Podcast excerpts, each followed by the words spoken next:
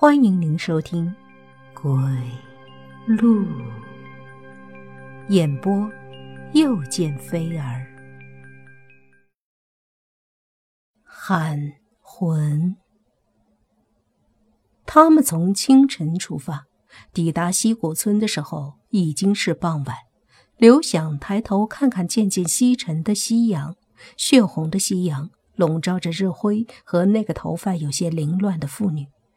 没过多久，日辉侧身指着车子跟妇女说着话，直到妇女点点头，日辉就带着她一起向车子走来。日辉，你怎么把他给带来了？刘想抱紧夏衣，责问拉开后座车门，准备让女人上车的日辉。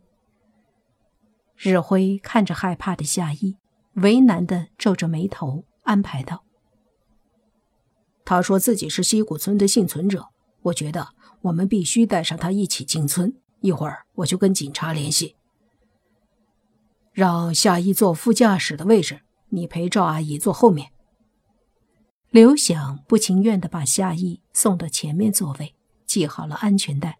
他回到后座时，被日辉称为赵阿姨的那位自称是西谷村幸存者的妇女已经安坐在一边，朝自己。露出诡异森冷的笑容。进入西谷村后，赵阿姨开始大声的喊起来：“我要回家，我要回家！你们也陪我一起回家吧！”她一边兴奋的呼喊着，一边使劲的拽住她身边的刘霞。日辉和夏意已经完全被窗外的景象吓呆了。正如公安人员所说，这里。根本就是荒村。日辉把车停放好，慢慢走下车，望着四周废墟式的村落，这里荒凉阴森，却是他和刘想的故乡。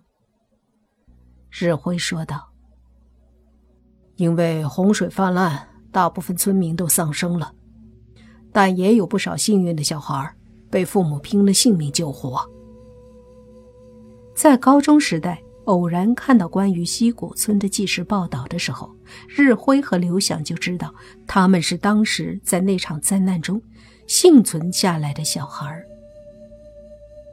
只是两人都不愿意再回到这个埋葬他们亲人的地方，没想到那个郑兵却来到了这里。夏意来到日辉身边，好奇地问：“你来过这里吗？”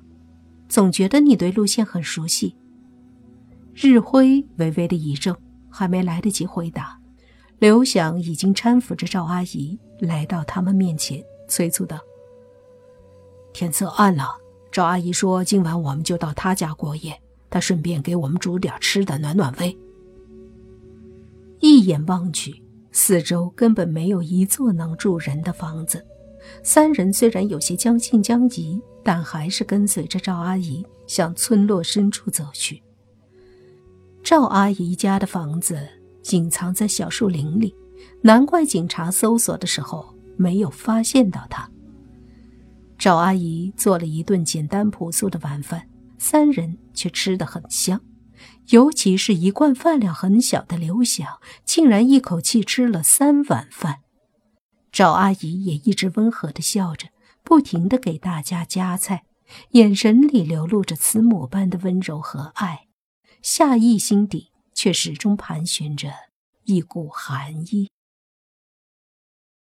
晚饭后，夏意还是给警察拨了电话，把西谷村还有幸存者的事情告知他们。电话里。警察也将郑兵的解剖情况告诉了夏意。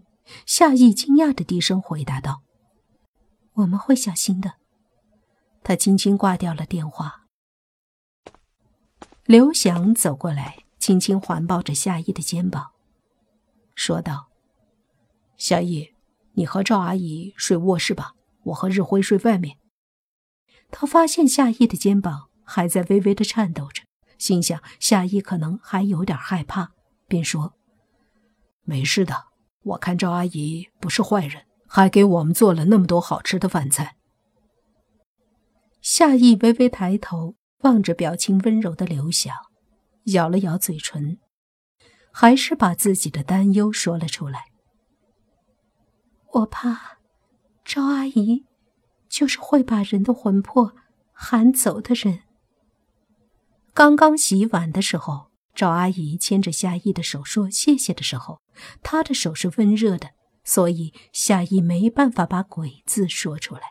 但是他觉得郑斌的死一定和赵阿姨有关，一定跟喊魂有关。在刘想的安慰和催促下，夏意还是不情不愿地进了赵阿姨的房间。赵阿姨关了灯，躺到门边临时架起的小床上，不久就传出均匀的呼噜声。夏意这才安下心来，一天的路途劳累。涌了上来，他昏昏的睡去了。不知道睡了多久，夜已经悠悠的弥散着寒冷的气息。夏意隐约听到了一下下清脆的敲击声，还有女人悲泣的哭喊声。猛然睁开眼睛，他摸索着手机，用手机微弱的光往门边的小床上探照。小床上只剩下了被子和枕头。赵阿姨没了踪影。